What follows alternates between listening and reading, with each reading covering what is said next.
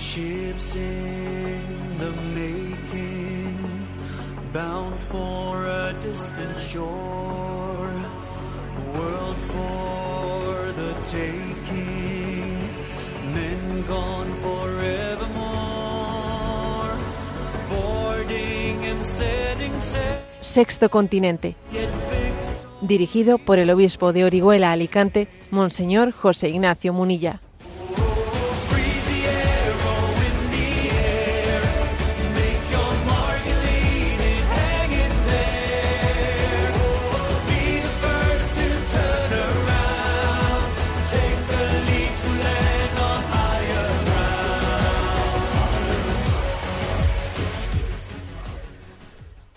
Un cordial saludo a todos los oyentes de Radio María. Un día más, con la gracia del Señor, nos disponemos a realizar este programa radiofónico llamado Sexto Continente, que lunes y viernes de 8 a 9 de la mañana, una hora menos en las Islas Canarias, realizamos aquí en directo en Radio María España. Bueno, y quiero abrir el programa pues con un comentario pues que igual es poco usual, ¿no? Y es el hecho de que ayer pues el equipo de, femenino de fútbol de España ganaba en Nueva Zelanda, en Australia ganaba esa copa esa copa mundial de fútbol organizada por la FIFA y bueno se daba la circunstancia bueno, pues que era la primera pues digamos copa ganada por el equipo femenino español pues un momento de, de gozo y de alegría no para toda la nación española y se ha dado una circunstancia, ¿no? La circunstancia de que quien, bueno, España ganó 1-0 a Inglaterra. Y quien metió ese gol, Olga Carmona, quien tuvo ese honor, ¿no? Ese momento culminante, ¿no? De, en la vida de alguien que gana la, Copa Mundial de Fútbol y se gana 1-0 y eres tú el que metes ese gol, ¿no? Bueno, pues la, la noticia que hoy está en muchos lugares es la noticia de que resulta que ese mismo día ella no lo sabía, pero acababa de fallecer su padre justo pues antes de ese partido. Ella no se lo dijeron, se lo dijeron posteriormente, ¿no? Hoy estoy viendo algunos titulares, ¿no? Titulares de la prensa española y por ejemplo leo en el diario El Mundo Gloria y tragedia de Olga Carmona, la autora del gol decisivo, conoce tras el final la, la muerte de su padre y así hay muchos muchos titulares, ¿no? Y la verdad es que es un acontecimiento de esos que, nos da pie para una reflexión. Bueno, en primer lugar, lo que hay que decir es felicitar ¿eh? a la selección española, agradecerle su esfuerzo, máxime cuando su triunfo, por ahora es que estaba fuera de pronósticos entre los especialistas, ¿no?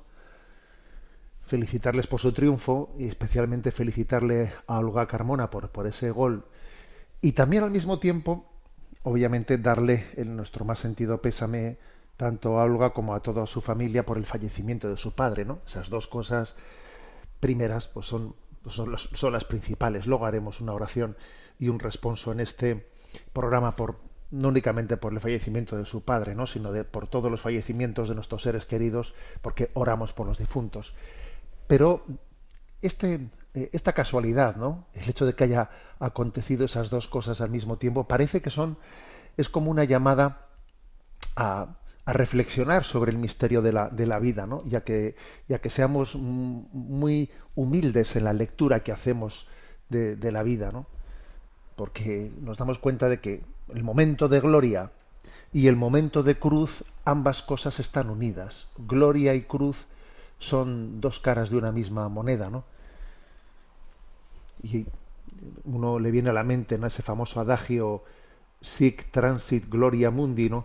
Bueno, es decir, que lo que entendemos que es un momento de gloria al mismo tiempo tiene que ser vivido con lo que es la verdad de la vida, porque a veces los momentos de gloria pues nos obnubilan, ¿eh? nos obnubilan y nos sacan de la realidad de la vida, ¿no? Es tan importante, ¿no? Vivir con, con los pies en la, con los pies en la tierra, por ejemplo, ¿no? Es tan importante saber ganar ¿eh? con, con humildad, ¿no? Para que así, llegado el momento, sepamos, sepamos perder con paz. ¿eh?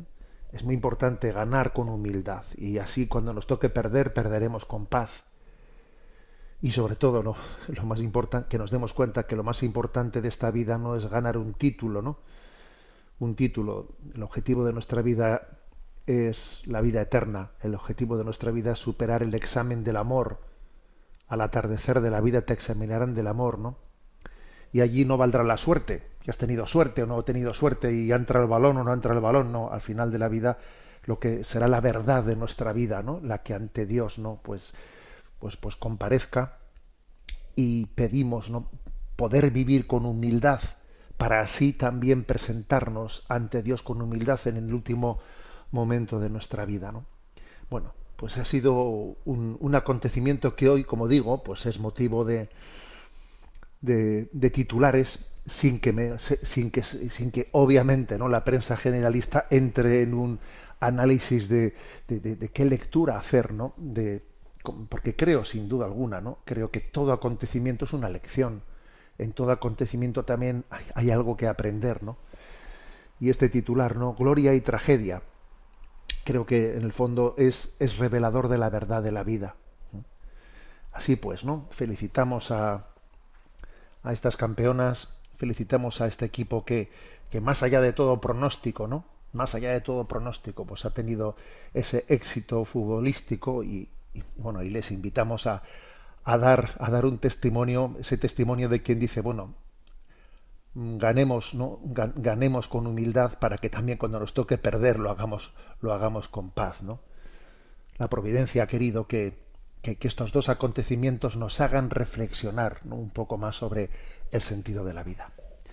Sexto Continente es un programa que tiene interacción con los que sois usuarios de redes sociales en Instagram y en Twitter a través de la cuenta arroba obispo munilla y con los que sois usuarios de Facebook a través del muro que lleva mi nombre personal de José Ignacio Munilla. Los programas anteriores de Sexto Continente están a vuestra disposición, tanto en el podcast de Radio María como en las plataformas de iVox y de Spotify.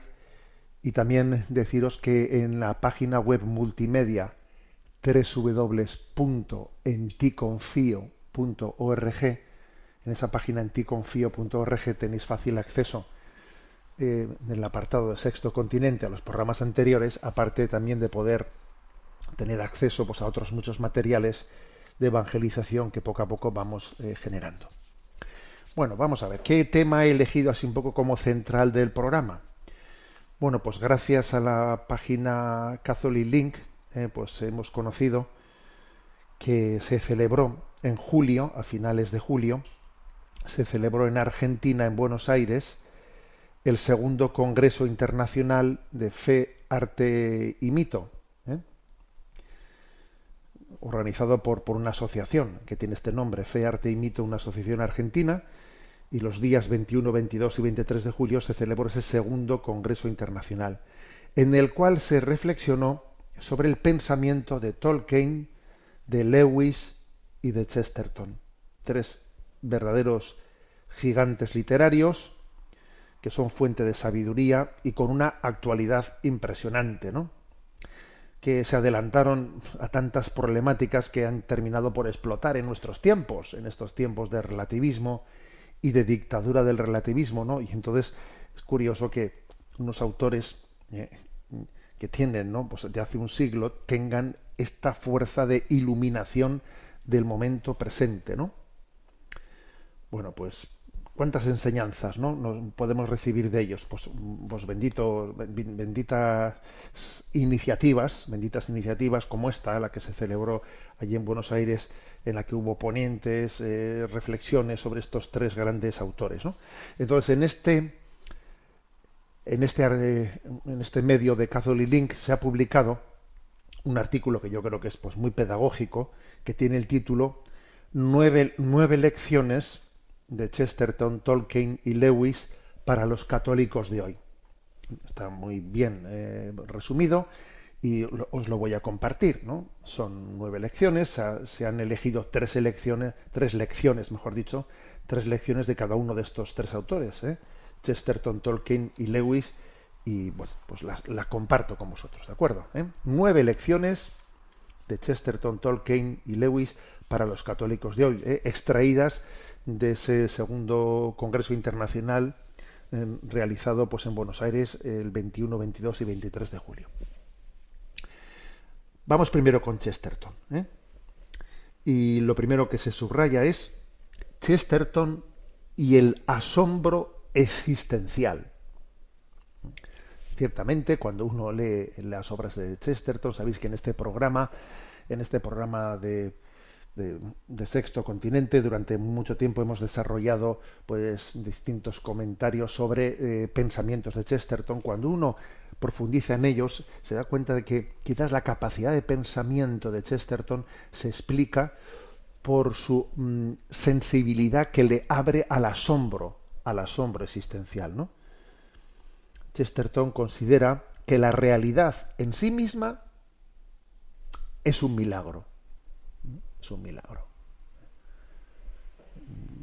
Eso es algo parecido a lo que dice también San Agustín, ¿no? San Agustín dice, de todos los milagros que pueda haber en esta vida, el mayor es la vida misma. Bueno, algo por el estilo, ¿no? Dice Chesterton. O sea, que, la, que la realidad en sí misma es un milagro. Nosotros es como si fuésemos personajes, ¿no? Personajes de una historia de salvación escrita por Dios. Dios ha escrito una magnífica novela solo que no es de ficción, sino que es una historia de salvación y formamos parte de ella, ¿no? Los niños, los niños son quienes más pueden percibir esto, eso de que la vida es un milagro, ¿no? Para ellos el universo es algo nuevo, fascinante. Es fascinante, es decir, impresionante ver la capacidad de admiración de un niño que empieza a explorar el mundo empieza a explorarlo y, entonces dice, pero impresionante, ¿no? Que, que cómo, el mundo resulta eh, novedoso para quien tiene eh, la sensibilidad abierta a descubrir cosas, ¿no? Por eso, la primera, la primera gran lección, el asombro existencial. Cuando el hombre pierde esto. Cuando el hombre pierde eso, pues entonces, claro, estamos perdidos. Hay, no sé si recordáis la famosa canción, creo que recordar que era de, de Batiato, ¿eh?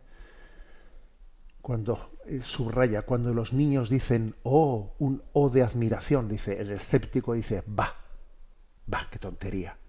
Y sin embargo el niño que está explorando el mundo, al que, al que todavía no nos hemos cargado su inocencia, que esa es otra, ¿eh? que hoy en día el niño con, pues con todas las tecnologías y con todas, digamos, las facilidades eh, hedonistas, enseguida se le roba esa capacidad de asombro existencial. ¿eh? Pero es fascinante ver a un niño que se asombra de todo, es fascinante. Y que hace preguntas, y que hace preguntas, ¿no? Bueno, ah, ¿qué ocurre? Que a medida que crecemos que se nos roba, ¿no? Esa, esa inocencia, perdemos esa sensibilidad, ¿no? Y por eso, bueno, Chesterton nos exhorta a recuperarla, a ser como niños, ¿no? Entre otras cosas, cuando Jesús dice, si no os hacéis como niños, no entraréis en el reino de los cielos, ¿a qué se refiere? Porque vamos a ver, los niños también son egoístas, ¿eh? No creo que se refiera a, y caprichosos.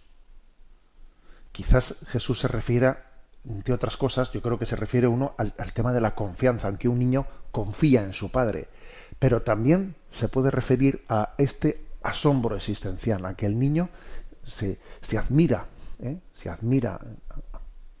Bueno, pues eso es lo que tenemos que hacer, ¿no? La, la, la mediocridad, dice Chesterton, consiste en estar delante de la grandeza y no percatarse de ello. Eso sí que es mediocridad. Estar ante la grandeza y no percatarse. Escuchar el sermón de la montaña y bostezar. A ver, eso sí que, eso sí que es terrorífico. Eso sí que es mediocridad. ¿eh?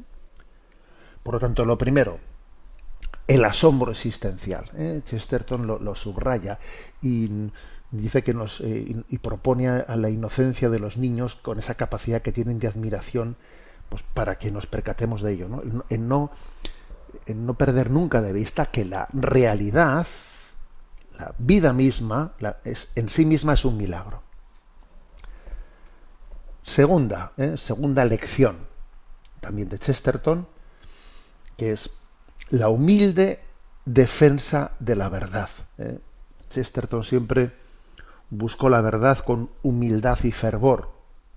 Discutía mucho ¿no? en los, pues en los eh, lugares de encuentro de los pensadores de su tiempo, eh, en los periódicos en los que escribía muchas columnas, debatía con las figuras intelectuales más importantes de su tiempo.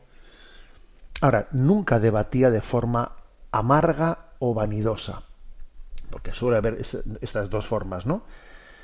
Eh, a veces los debates son a ver cómo le aplasto al otro, amargamente, ¿no? Otras suelen ser con un plurito, con una chulería, ¿eh? con una chulería de que yo sé más que tú. ¿eh?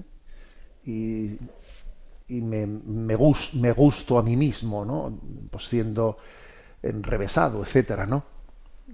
Bueno, pues yo creo que Chesterton no era ni amargo ni vanidoso, sino que lo que hacía lo hacía con humor, con humor y con alegría, con humildad, ¿eh? que es una constante de sus escritos, ¿no? Y, parte, ¿no? Bueno, una parte importantísima de, esa defensa humilde de la verdad, pues tiene su, tiene su fuente en su conversión al catolicismo, ¿no? En el año 1922 se convierte al catolicismo y desde entonces nunca se separa de esa plenitud de la verdad que, ha encontrado en la Iglesia Católica. Ya en los años anteriores él claramente ya estaba apuntando hacia el catolicismo. ¿eh? Entonces, él dice esa expresión, una, una cosa muerta es arrastrada por la corriente. Solo algo que está vivo puede ir en contra de la corriente. Bueno, pues eso fue una característica de su vida que buscó la verdad en contra de corriente. También voy a decir que, en la Inglaterra de aquel tiempo, que alguien se hiciese católico, es que le caía la del pulpo encima, ¿eh? le caía la del pulpo. ¿eh? Pero bueno, es un defensor humilde, ¿eh? humilde de la verdad. O sea, nosotros estamos llamados a conformarnos a la verdad, no pretender conformar la verdad a nuestra, a nuestra medida, ¿no? Tercera lección. Chesterton y la alegría de la fe. ¿eh? Primera ha sido la del asombro existencial. Segunda, humilde defensa de la verdad. Tercera, la alegría de la fe. Siempre profesó un buen humor y la alegría ante la existencia. La verdad es que eso, es un hombre radiante de humor, ¿no? Veía la vida como una gran aventura y la fe como el mayor don que podemos llegar a poseer, ¿no? Entonces, ¿por qué? ¿De, dónde nace, no? Esa alegría. Pues de que Dios existe. Dios existe y Cristo ha resucitado.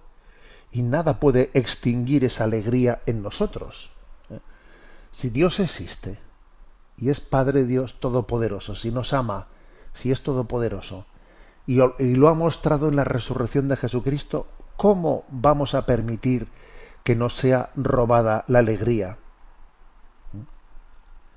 Incluso dice Chesterton que Cristo fue el ser más alegre de todos. Y tiene una frase muy curiosa, ¿eh? que es esta. Cuando caminó sobre nuestra tierra, había en él algo demasiado grande para que Dios nos lo mostrara, y algunas veces imaginé que era su alegría. Curiosa esta frase, ¿no? Porque, claro, dice, dice Chesterton, es que el misterio de la alegría de Jesús como que queda, eh, queda velado en su, en su interior. ¿eh? Qué alegría tan grande, qué gozo tan grande tiene Jesús en su relación con Dios Padre, en la intimidad que tienen entre el Padre y el Hijo. ¿Eh? Repito esta frase, cuando caminó, cuando Jesús, ¿no? Cuando Jesús caminó sobre nuestra tierra, había en él algo demasiado grande para que Dios nos lo mostrara, y algunas veces imaginé que era su alegría. Bueno, damos un paso más. ¿eh? El, congreso era sobre tres autores, Chesterton, Tolkien y Lewis. Vamos ahora a Tolkien, ¿eh? y en este artículo de Catholic Link se han elegido también como tres lecciones ¿eh? extraídas de ese congreso de Tolkien. La primera, que me ha hecho mucha gracia porque la desconocía y me parece una genialidad, dice, Tolkien y la eucatástrofe de la historia. ¿Qué es esto de eucatástrofe? Bueno, Tolkien acuñó este término, ¿no? Que originariamente obviamente viene de la palabra catástrofe. Catástrofe que tiene un sentido negativo, en el sentido de que se precipita repentinamente un, desenlace negativo, ¿no? Ha sido una catástrofe, ¿no? Pero él le ha agregado el sufijo eu, eu que significa bien.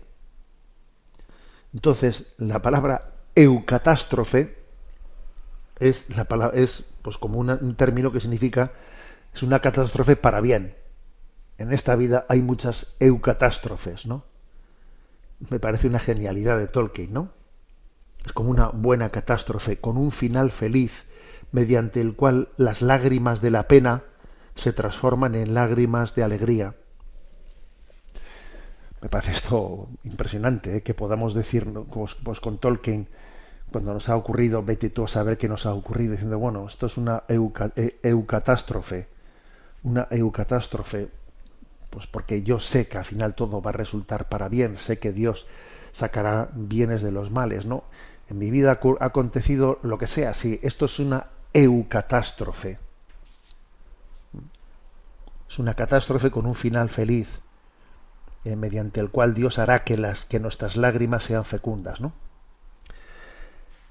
Una cita en concreto de Tolkien aquí es el siguiente. El nacimiento de Cristo es la eucatástrofe de la historia del hombre. La resurrección es la eucatástrofe de la historia de la encarnación. Esta historia comienza y termina en alegría, sabiendo que en medio pues está la pasión, está la persecución de Cristo, está su crucifixión, ¿no? Siguiente lección. Tolkien y el misterio de la vocación. ¿eh? La vocación, entender la vida como una vocación. Sabéis que Tolkien es, es el autor de esa famosísima novela del Señor de los Anillos, ¿no? Entonces él viene a subrayar que todos nosotros somos pequeños en hombros de gigantes. Somos simples hobbits, hobbits llamados a la grandeza de la santidad. Somos muy pequeños, pero Dios nos lleva sobre sus hombros, ¿no? ¿Cuál es la misión de, la vida? ¿Cómo la cumpliremos? ¿Por qué nosotros y no otros? Pero ¿cómo Dios me ha podido elegir a mí para llevar adelante este, esta tarea, pero si es que si yo soy muy poca cosa, ¿no? Es, es lo de todos los profetas, ¿no? El Antiguo Testamento, pero Señor, pero, pero mira que no sé hablar, pero mira que no digas que no, no, no eres capaz. Tú vete y diles lo que yo te diga, ¿no? Es como es algo que ninguno de nosotros puede saber. ¿Por qué yo he sido elegido? ¿Por qué, por qué llevo adelante la vocación que Dios me ha encomendado, ¿no? aunque la vocación sea un misterio, pues eso todavía queda más, más patente de que es una vocación. Porque si tú tuvieses respuestas a esas preguntas de ¿por qué yo? Eh, y tener todo controladito, ¿no? Lo que se espera de ti, lo que tienes que hacer, si, si tuvieses el cronograma, ¿no? De todo lo que tienes por delante, entonces, no, es que no sería realmente una vocación. Es Dios el, es Dios el que te, el que te lleva, ¿no? El que te lleva. Bueno, pues hay que decir que nuestra vida es una aventura única pensada desde la eternidad para ofrecer, ofrecernos al servicio de Dios, a unos planes de Dios. ¿eh? Estamos en sus manos. Dios tiene un designio sobre nosotros. Estamos donde Dios nos ha plantado. Dios sabrá que, cómo piensa hilar esto. ¿eh? Yo no tengo que, que tener conciencia de todo, no señor. Yo hago lo que me corresponde sabiendo que Dios será capaz de tejer entre todos nosotros una, algo coherente. Entonces una cita de Tolkien que se aquí que se trae a colación ¿no? para, para iluminar esto de Tolkien y el misterio de la vocación. La cita es Creo que esta tarea te corresponde a ti, Frodo, y si tú no sabes cómo llevarla a cabo, nadie lo sabrá. Mira, hay cosas que... ¿Por, qué te toca a ti? Pues, pues porque Dios te ha puesto en, ese, en esa tesitura. Entonces, a ver, te toca a ti. Tienes que hacerlo tú. Dios ha pensado en ti, no le des más vueltas. Confía, es el misterio de la vocación. Confía y sigue adelante, ¿no? Y deja de preguntarte por qué yo, a dónde voy yo. Sigue adelante, sé fiel, Dios no te dejará solo. Tercera, tercera lección. ¿eh? Tolkien y la llamada de la esperanza a pesar de lo oscuras que pueden ser las situaciones en que se encuentran los hobbits, los hobbits en esa novela del Señor de los Anillos, siempre hay en última instancia un repentino giro de los acontecimientos, ¿no? Parece que siempre están en la novela, los hobbits están a punto de, ser exterminados. El misterio del mal está a punto de acabar con ellos. Son tan poca cosa frente, ¿eh? frente a ese mal ¿eh? impresionante están a punto, pero en última instancia hay un repentino giro de los acontecimientos. Eso que dice San Pablo. Nos derriban, pero no nos rematan. Es decir, siempre es posible una eucatástrofe. Y toda la historia de la humanidad está a la espera de una eucatástrofe final, que es el juicio final. Al final triunfará el bien. Al final triunfará el bien. ¿eh? Esa expresión que me habéis escuchado más de una vez, ¿no? Al final todo acaba bien. Y si no acaba bien, es que todavía no es el final. Pues es el misterio de la esperanza. Dios dirige, dirige los, tiempos, la historia de la salvación hacia, hacia ese triunfo del bien definitivo. ¿eh? Bueno, y pasamos, mm, hemos dicho tres autores, Chesterton, Tolkien, y pasamos a, a Lewis, ¿no? Y también en, en este artículo de Catholic Link, pues también se han extraído tres lecciones eh, de Lewis, ¿no? Pues allí se compartieron en ese congreso, en ese congreso internacional Fe, Arte y Mito desarrollado en Buenos Aires. Y las tres lecciones de Lewis son las siguientes. La primera, Lewis y la sed de Dios. El hombre busca naturalmente a Dios. Lo que dice San Agustín, nos has hecho para ti Señor mío, ¿no? Y mi corazón estará siempre inquieto hasta que no descanse en ti. En la naturaleza hay deseos y no hay deseo que no pueda ser satisfecho por algo determinado. En esta vida es así.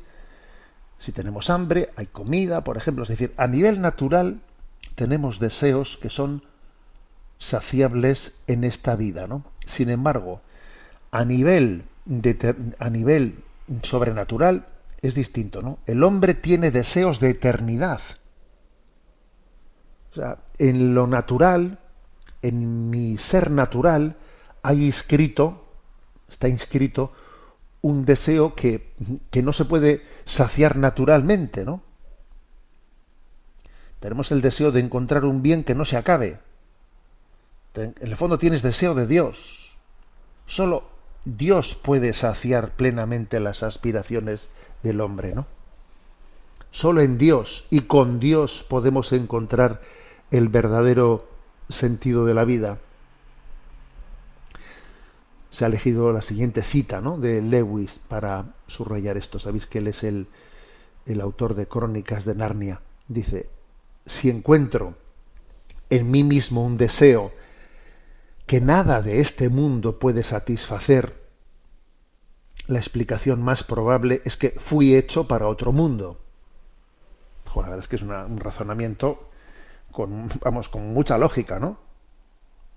Si yo encuentro dentro de mí un deseo que en esta vida no se puede satisfacer, oye, la explicación más lógica tiene que ser que yo he sido hecho para otra vida. Parece lógica, ¿no? Esa conclusión. Si no, tendrían que decir los, eh, pues, los, los evolucionistas que la evolución eh, se ha equivocado, porque se supone que las leyes evolutivas lo que hacen es adecuarle al, al ser a la realidad. ¿eh? Nos adecúa a la realidad. Claro, si resulta que yo tengo unos deseos que en esta vida no se puede satisfacer, pues entonces es que estamos mal hechos.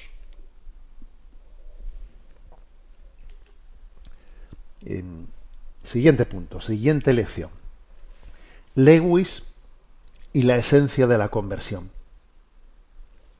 A lo largo de, mm, de Crónicas de Narnia, de la aventura de esos niños, ¿no? se van sucediendo muchas conversiones, porque esos niños que están en las Crónicas de Narnia, que es una especie de fábula, ¿no? La verdad es que Crónicas de Narnia es una fábula maravillosa, ¿no? Maravillosa. Quien no tenga esa película en casa conviene que la tenga, ¿no? Crónicas de Narnia existe también la, novela, por supuesto, pero de cara a los niños, etcétera, bueno, niños y mayores, ¿eh? la, película de Crónicas de Narnia es maravillosa.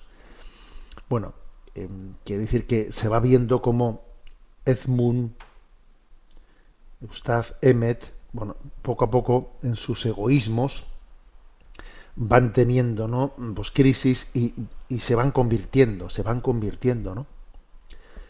se va produciendo en ellos una metanoia, una conversión. ¿Y cómo es? En la medida en que se van encontrando con Aslan, ese león de esa, de esa novela, película, que representa a Jesucristo. Es un personaje alegórico del mismo Cristo. El encuentro con la bondad, majestad de ese eh, león de Judá les va cambiando la vida. Ahora, esto no significa ¿no? que sean perfectos, o que se hayan convertido de una vez para siempre. No, si la conversión es un camino. Eh, vivimos en estado permanente de conversión. El que se crea convertido, mal asunto. Estamos en proceso. ¿eh? Estamos en proceso. ¿eh? Dice esta cita Lewis, ¿no? Un cristiano no es alguien que nunca hace nada malo sino un hombre que es capaz de arrepentirse y restaurarse y empezar de nuevo después de cada tropiezo. Que esto obviamente está muy ligado a la esperanza, claro, a la esperanza y ese amor de Dios que nos llama a la conversión. Y por último, ¿no? Lewis y, y Aslan y la caridad, ¿no? El amor es un misterio insondable Así es como Lewis lo expresa en el personaje de Aslan, de ese león que, representa alegóricamente a Jesucristo. ¿no? no merecemos su amor. Muchas veces incluso lo rechazamos y lo traicionamos. Sin embargo, Él nos sigue amando, se sigue sacrificando y persiste en buscar nuestro bien, aunque nosotros mismos no lo hagamos. Aslan, es decir, Jesucristo, nos ama siempre y está con los brazos abiertos para recibir a todos los pecadores arrepentidos del mundo. Aquí está la cita, ¿no? elegida de Lewis. La cita dice: Es esta es la maravilla de las maravillas, que Él me ha llamado amado a mí, que no soy más que un perro. me ha llamado amado. Esto conecta con el Evangelio de ayer, ¿no? No está bien, ¿no? Echar el pan de los hijos a los perros. Y aquella mujer cananea que ganó el corazón de Cristo dice, sí Señor, es verdad, pero también es cierto que los perritos comen de las migajas que echan, ¿eh? que, se echa desde la mesa de sus señores, ¿no? Me ha amado a mí, que no soy más que un perro, ¿no? Bueno, pues esta esta conciencia de que el amor es gratuito. El amor no responde a nuestro merecimiento. El amor es, el amor es gratuidad, es gracia, es gratuidad, ¿no? Bueno, pues me parece mm, pues muy interesante, ¿no? Eh, ese, ese, congreso y estas nueve lecciones que las voy a eh, leer todas ellas rápidamente.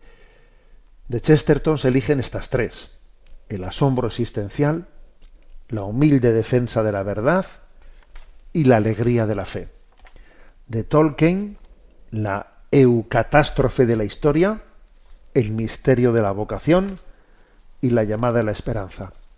Y de Lewis, la sed de Dios, la esencia de la conversión y la caridad, ¿no? Decía Chesterton ¿no? que a cada época la salva un, un pequeño puñado de hombres que tiene el coraje de ser inactuales, ¿no? Y esta sin duda es una buena forma de resumir pues a estos tres gigantes de la literatura, ¿no?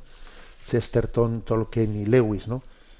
que son siempre fueron valientes inactuales. ¿eh? Y entonces, pues tenemos en ellos tantísimas, eh, tantísimas lecciones para extraer, ¿no?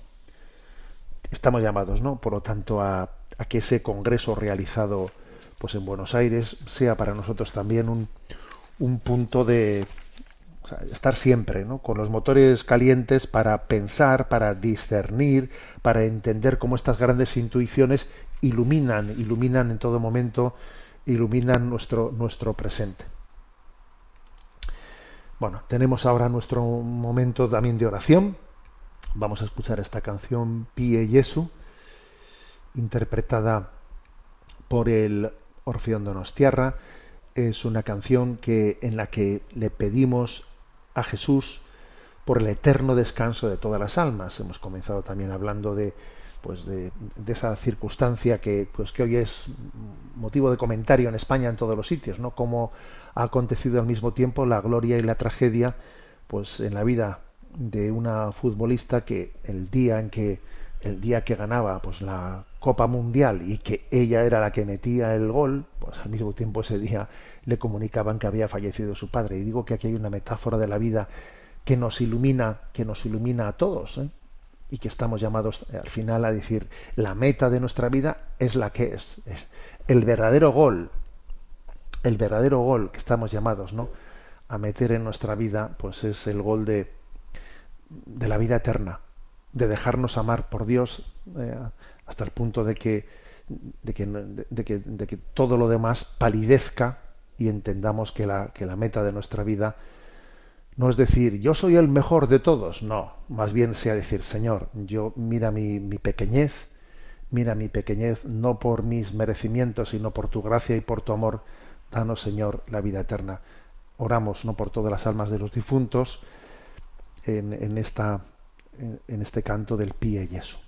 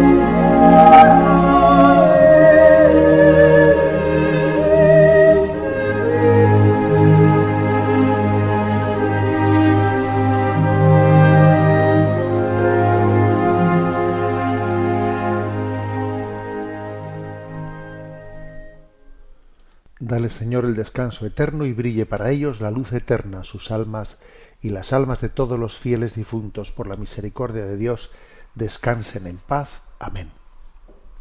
Qué importante es que tengamos, ¿no? Pues eh, introducido en nuestra vida el hábito de la oración por los fieles difuntos, que cuando pasemos delante de un cementerio, cuando vivamos los aniversarios, cuando escuchemos noticias de ha fallecido tal persona, ha fallecido no sé quién, el otro, el otro. O sea, que, que integremos en nuestra vida la oración por los, por los fieles difuntos y que nos demos cuenta que es una verdadera caridad, caridad la oración por todos ellos. Tenemos nuestro momento del DOCAT, ¿eh? que lo tenemos un poco olvidado, que tenemos que retomar las cosas. ¿eh? Y en concreto tenemos el punto 307. Y la pregunta es, ¿qué haría Jesús hoy en día? ¿Cómo podemos saber qué hay que hacer? Y responde diciendo, con la doctrina social, la Iglesia no nos está dando simplemente un libro de recetas con el que siguiendo al detalle podamos responder a la voluntad de Dios ante conflictos actuales y disputas sociales. Al contrario, es la voz interna de nuestra conciencia la que nos provee de buenos argumentos para decisiones responsables. Pues una cosa está clara, tenemos que tomar decisiones, pero también la conciencia puede equivocarse. Sucede en palabras de Emmanuel Kant, cuando se pudre desde el punto de vista cristiano, pese a que tengamos de base la capacidad de diferenciar entre lo bueno y lo malo, a la conciencia hay que formarla en consonancia con los mandamientos de Dios y según las necesidades de nuestro tiempo. En caso de no hacerlo, se convierte en excusa para todas las maldades imaginables. Bueno, pues este punto ya ha dicho unas cuantas cosas aquí, ¿eh? Ha dicho unas cuantas cosas. Claro, ¿qué haría Jesús hoy en día?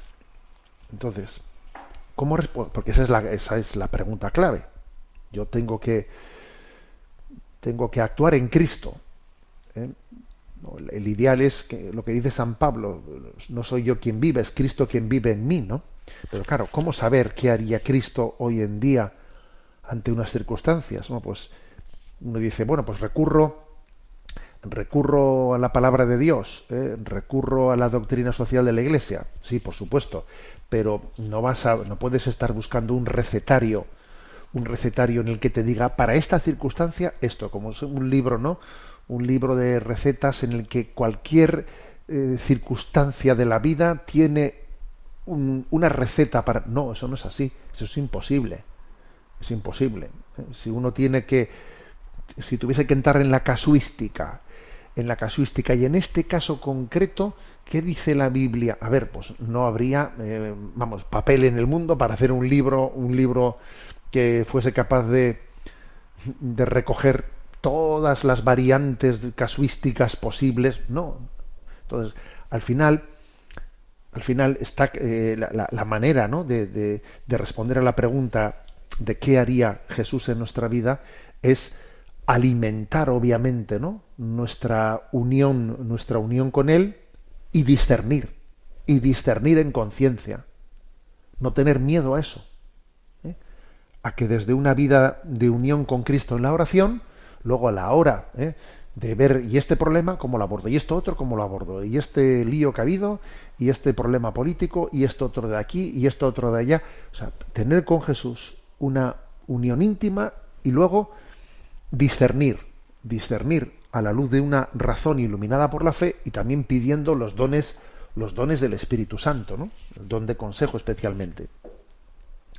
Entonces, mm, la clave está en entender que en esa conciencia, en esa conciencia donde tiene lugar el discernimiento, esa conciencia tiene que estar purificada. ¿eh? O sea, tiene que estar purificada. Pues porque si yo en el momento de discernir eh, estoy condicionado por filias y fobias, me apetece, no me apetece, me cae bien, me cae mal, madre mía, tu discernimiento está tocado, tocado bueno, más que tocado, hundido. No a discernir bien. O sea, para que la conciencia sea verdaderamente lugar de discernimiento, tiene que haber habido una purificación. Una purificación de sentimientos y de pensamientos que no son conformes, ¿no? Al querer de Dios que yo tengo que estar siempre en proceso de conversión, ¿no? Y luego al mismo tiempo, eh, pues, ser consciente de que me tengo que formar O sea, me, tengo que iluminar y, y entonces para eso está la doctrina social de la Iglesia, para iluminar criterios. Es verdad que la doctrina social de la Iglesia no te ofrece un recetario casuístico, eso no te lo ofrece ni te lo puede ofrecer, porque eso sería como yo quiero que me lo den todo hecho, quiero que me den para cada situación en la que estoy una respuesta. Y a veces hay personas que te vienen y te piden eso, y, te dicen que no, que usted está, pide, se, cree usted que el director espiritual es alguien que suple su conciencia es alguien que a usted le evita pensar y tener que decidir. Y eso no es así. Es usted la que, quien va a tener que, tomar, ¿eh? o sea, ponerse delante de Dios y discernir, y discernir en la vida, ¿no? Pero claro, es muy importante que esa conciencia sea iluminada, primero purificada, he dicho, ¿no? Purificada de, de todos los afectos que, que, no son de Dios y me pueden desviar, ¿no? Y luego iluminada pues por el magisterio de la Iglesia, porque es que me da la, criteriología, ¿no? Sea, me, da los, datos de verdad que son básicos para saber, ¿no? Pues por, dónde tengo que, actuar, ¿no? Me ayuda a distinguir el, bien del mal, la verdad de la mentira.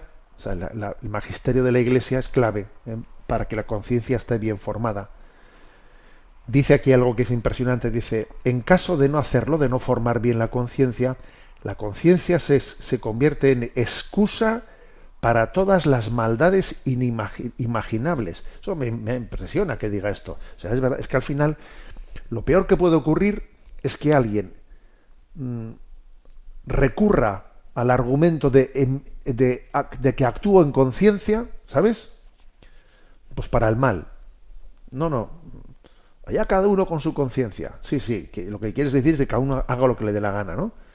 Yo es que en conciencia, claro, en conciencia, perdón, si alguien podrá venir y decir que en conciencia tiene que ser terrorista. Óigame usted, si usted en conciencia dice que tiene que ser terrorista, está usted cayendo en la barbaridad de matar su conciencia. Antes, antes de, si usted va a ser terrorista, antes que a nadie, su primera víctima ha sido su propia conciencia. Esa es la víctima de su terrorismo. Luego, luego es una, es clave, ¿no? es clave el, que, el, que, tengamos el deber de formar bien nuestra conciencia en humildad. ¿no? Entonces, ¿qué haría Jesús hoy en día? Pues lo que haría sería formar bien la conciencia en la presencia de Dios, formar bien esa conciencia y, y, arriesgarse a en todo amar y servir, porque es cierto que, es, que siempre hay un riesgo, siempre hay un riesgo en nuestra actuación, porque pues porque obviamente aunque tengamos esa fidelidad al magisterio de la Iglesia, etcétera, etcétera, pues luego como que hay que adentrarse, ¿no? A la hora de, de, afrontar tantas situaciones, pues uno sabe que se puede, pero, pero no le importa tanto el que en algo pueda equivocarse, pues porque si tiene una, una posición de humildad, sabrá, sabrá rectificar. ¿eh? Bueno, tenemos un, un momento también para atender las, eh, las preguntas las preguntas de los oyentes. Sabéis que hay un correo electrónico sextocontinente arroba al que podéis hacer llegar vuestras consultas y vamos a pedir desde la emisora que nos presenten las, las, las consultas que hemos seleccionado. Buenos días. Muy buenos días, monseñor. Una oyente que es voluntaria de Radio María nos comparte. Muy buenos días, me llamo María Victoria de Córdoba, voluntaria de Radio María, tengo 76 años y esta es una reflexión en voz alta que quiero transmitírsela para que me dé su opinión a ser posible. Llevo unos meses interesada en temas de geopolítica, a raíz de un libro de Pedro Baños que casualmente cayó en mis manos. Me he informado a través de su lectura de los derroteros por los que va el mundo, manejado, como sabemos, por potencias políticas y económicas mundiales que conducen a la humanidad por caminos que precisamente no son buenos y sobre todo no acordes con la ley de Dios. Y no voy a detallarlos para no alargarme. Creo que más o menos lo sabemos. Soy lectora de la Biblia desde hace años y seguiré hasta que Dios quiera. Y he aprendido una cosa muy importante, leída repetidamente en el Antiguo Testamento, que si seguimos los mandatos del Señor, todo irá bien. Y en estos momentos, una vez más, nos estamos alejando. No quiero desanimarme, porque pienso que aún puedo hacer algo para mejorar el mundo que me rodea, rezar, dar esperanza y, cómo no, siendo voluntaria de Radio María, evangelizar. Sabemos dónde está la verdad y hay que darla a conocer. Rezo para poder llevar a cabo estas tareas. Que Dios le bendiga y cuente siempre con mis oraciones. Bueno, pues agradecidos a María Victoria, pues no solo ¿no? por participar en el programa, sino porque sea voluntaria de Radio María y porque tenga esa inquietud de decir, a ver, ¿yo qué puedo hacer? A ver, está en mi mano evangelizar, ¿no? Pues a por ello, ¿no? No vaya a ser que se me, se me vaya la vida ¿eh? pues quejándome de cómo está la situación. ¿eh? Y es, vamos, es lo clave es que lo principal de nuestras fuerzas lo, dediquemos pues a aportar lo positivo que está en nuestras manos, ¿no? En la caridad, en la evangelización. Lo cual no quita que no haya que tener capacidad crítica. ¿eh? Y ella hace referencia que he leído algunos de los libros de sobre temas de geopolítica de, Pedro Baños, que es el coronel, es un coronel del ejército español retirado.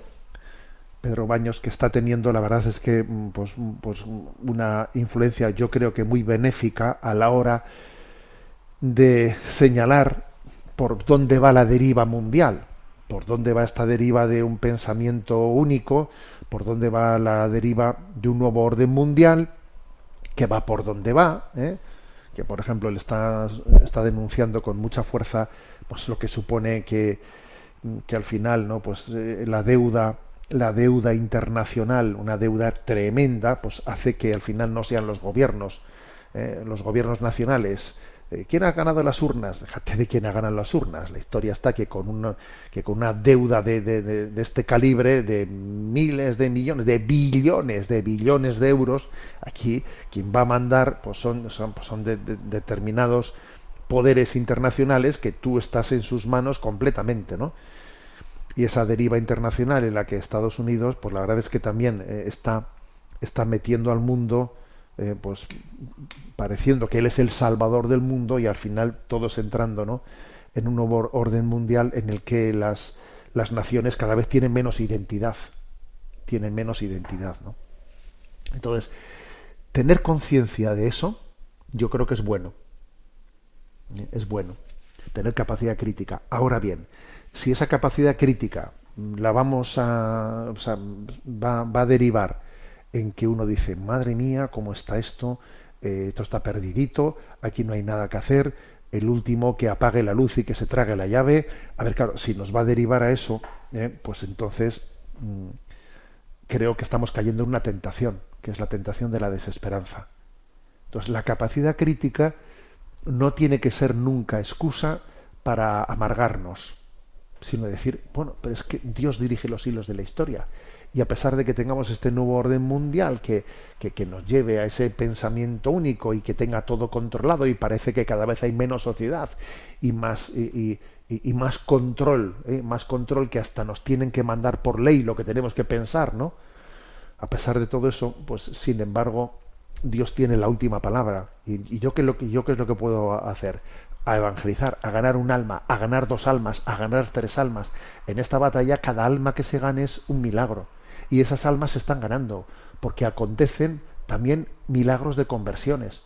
Porque a veces cuando el maligno estruja tanto, estruja tanto a la humanidad, es como si se le pasase la rosca y, se producen efectos rebotes de conversiones, ¿no? Efectos rebotes de conversiones en los que por aquí y por allá pues tenemos la oportunidad de que, de que se salven, de que se salven muchas, muchas almas, ¿no? Entonces, yo creo que lo que hay que hacer es, venga, lo mejor de nuestra vida. A ver, yo como, como dedico mi tiempo, mis bienes materiales, mis bienes materiales, mis talentos, mis cualidades, venga, mm, pues a por ello, ¿eh? a salvar almas, a evangelizar, a, ir en positivo, ¿no? Pues a, a rezar por, por, la conversión del mundo, a ofrecer mi, a ofrecer mi, mi pequeñez, pero eso es, lo positivo. Por eso me parece que el, testimonio de María Victoria, pues es hermoso, eh, es hermoso y que todos nosotros estamos llamados, no, pues a, tener esa misma actitud, que es la actitud clave, ¿no? Clave que, que nos salva en esta vida. Bueno, tenemos el, el tiempo cumplido. Me despido con la bendición de Dios Todopoderoso, Padre, Hijo y Espíritu Santo. Alabado sea Jesucristo.